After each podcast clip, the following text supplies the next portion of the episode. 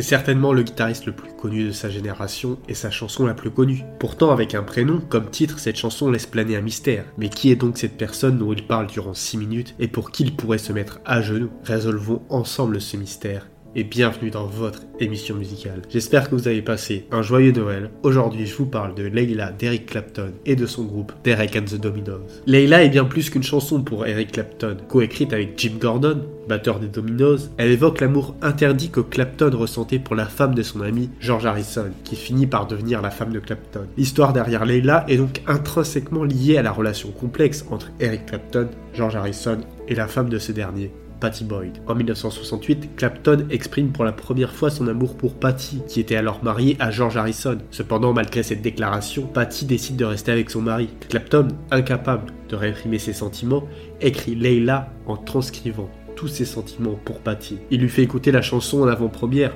utilisant la musique comme un moyen de déclaration d'amour passionné. Malgré cette tentative, Patty choisit de rester avec George. La situation devient plus complexe lorsqu'en 1974, Patty finit par quitter Harrison pour rejoindre Clapton. Les avances persistantes de Clapton et les infidélités de Harrison contribuent à cette décision. La période de création de Leila est également marquée par la descente aux enfers de Clapton dans la drogue, en particulier l'héroïne, ce qui finit par causer des problèmes et mener à la séparation de Derek and the ainsi, Leila va bien au-delà d'une simple chanson d'amour. Elle est le reflet poignant des tourments émotionnels de Clapton et de la complexité des relations entre les personnages impliqués. Cette histoire tumultueuse et passionnée a contribué à faire de Leila l'une des chansons les plus emblématiques de l'histoire de la musique rock. Les paroles de Leila trouvent leur inspiration dans le livre du poète persan Nizami, Leila and Mahoud. Ce récit raconte l'histoire d'un homme profondément amoureux d'une femme, mais dont les parents s'opposent à leur union. Incapable d'être avec l'objet de son amour, l'homme sombre dans la folie. Bien que la situation de Clapton avec Patty Boyd diffère de manière significative de cette histoire,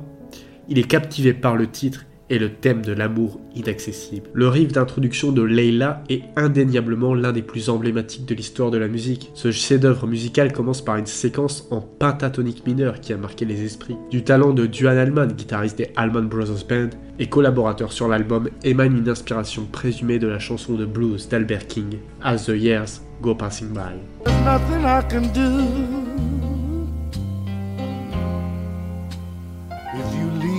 Hear the cry.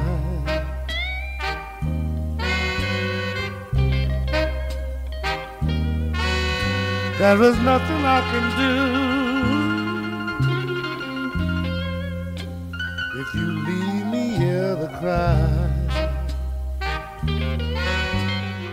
Cependant, même si l'introduction de Leila trouve ses racines dans la musique de blues, elle s'éloigne du matériau source. Allman aurait adapté les sept premières notes de la mélodie vocale de King plutôt qu'une ligne de guitare et a insufflé une nouvelle vie à ce motif, un tempo bien plus rapide. Le coup de génie d'Allman a été de changer la dynamique de la chanson en accélérant le riff d'ouverture. Certains vont jusqu'à affirmer que c'est Dual Allman lui-même joue le riff sur l'enregistrement. Cependant, selon Bobby Whitlock, c'est le contraire. Clapton serait celui qui joue le riff et la rythmique, tandis que Duane Allman qui s'illustre avec le bottleneck, ajoutant la sonorité distinctive que l'on peut entendre dans la chanson. Ainsi, la collaboration entre Clapton et Allman a apporté une dimension unique à Leila, transformant ce qui aurait pu être une simple chanson en quelque chose de vraiment extraordinaire.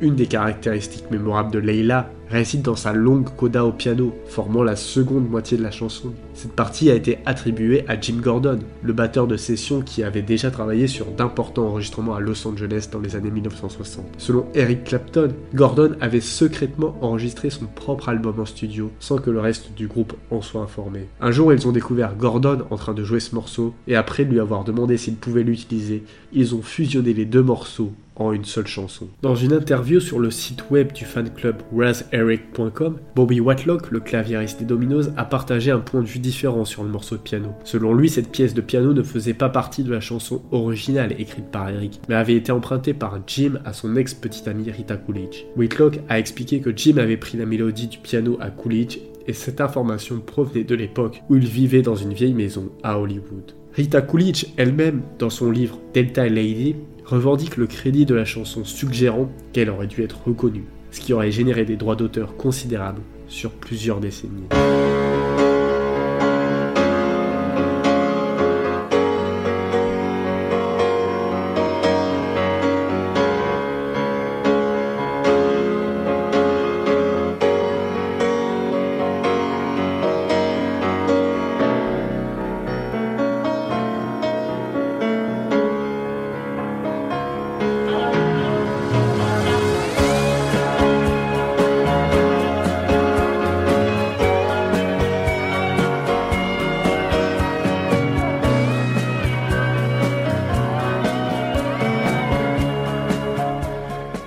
Leila a été l'une des dernières chansons à être enregistrée pour l'album, mais son importance était telle que Clapton a choisi de nommer l'album d'après elle. Cela suggère que dès le départ, il considérait cette chanson comme quelque chose de vraiment spécial, même avant que Duane Allman y apporte sa contribution magistrale. Cependant, malgré les controverses entourant sa création, Leila est devenue un classique intemporel. En 1992, Eric Clapton a enregistré une version acoustique de la chanson pour MTV Unplugged, propulsant à nouveau le morceau sur la scène musicale. Cette version a ensuite été dans l'album Unplugged de Clapton, qui a connu un immense succès et est devenu l'album live le plus vendu de l'histoire, avec 26 millions d'exemplaires écoulés.